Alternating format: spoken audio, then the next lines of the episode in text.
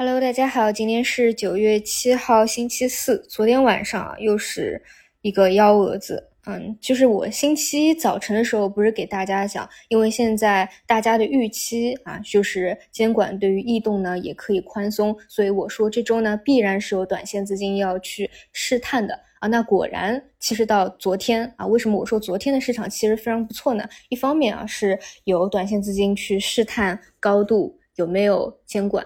另外呢，就是像顺周期的地产啊和华为线啊，尤其是一些小股啊，表现确实非常不错，就比之前监管量化以前或者死气沉沉的盘面啊，已经是好很多了啊，或者说刚开始有比较好的苗头。然后指数呢，虽然呃。比较弱啊，但是其实也是在正常的修复过程当中。但昨天晚上呢，就立马出了一个幺蛾子啊，就是大小飞也在这个边缘进行一个疯狂的试探。嗯，但是晚上啊，我看八点二十几分的时候呢，监管也出来了啊，监管出的也很及时，但后面到底怎么处理也不清楚。但这个呢，应该来说是一个非常难的事情，怎么去权衡利弊，怎么怎么去。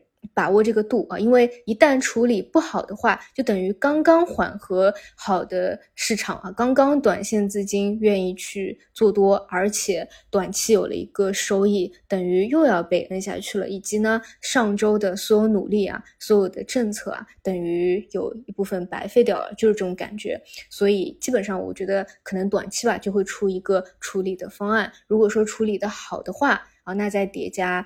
对于异动的监管有放松，那就是有利于短线资金一个持续性的一个做多啊。处理不好的话，那就等于其他那么多的五千家公司啊，大家都虎视眈眈，都效仿你，那受伤的终归就是散户啊。那何谈活跃资本市场呢？刚刚开始变好，又开始要摁下去了啊。那这是第一个，第二个呢，就是啊，昨天前天，嗯，可以比较确立的是。华为题材啊，成为当下题材方向的一个主流啊，这是非常好的一个方向。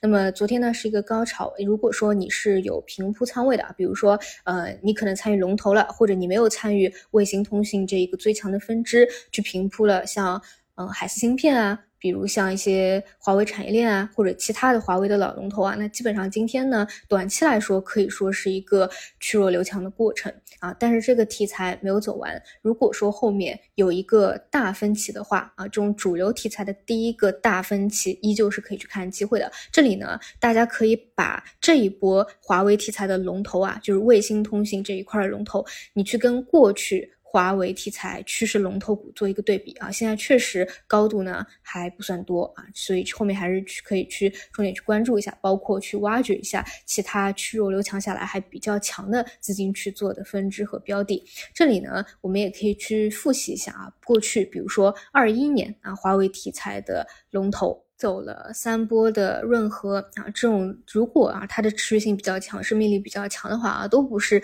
一波到位的啊。像这种走势呢，就是第一波啊给你拉了两个二十厘米，后面呢。回调了四天啊，回调到十日线，大概幅度有百分之十五多吧，然后再开始第二波，第二波以后呢，也调整了两天啊，差不多也是十五个点左右吧，开始了一个第三波啊，一个主升，然后呢做了一个双头啊，然后就结束了。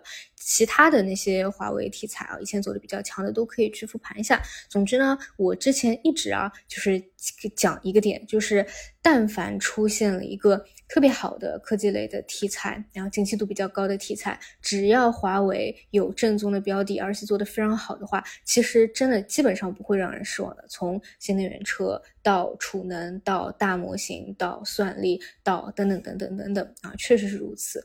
嗯，所以这一块儿，嗯，你有有有持仓的，那今天先看看去弱留强的一个情况。那没有的话，就是等等看啊，这个题材后面第一波调整分歧后的情况吧。好，基本上就是这些。另外呢。指数层面，嗯，是调整了差不多两天，对吧？昨天也是守住了三千一百五十点这样一个支撑位啊，收盘价附近也是守在了五日线啊，问题不大，还是逐步修复震荡向上的一个过程吧。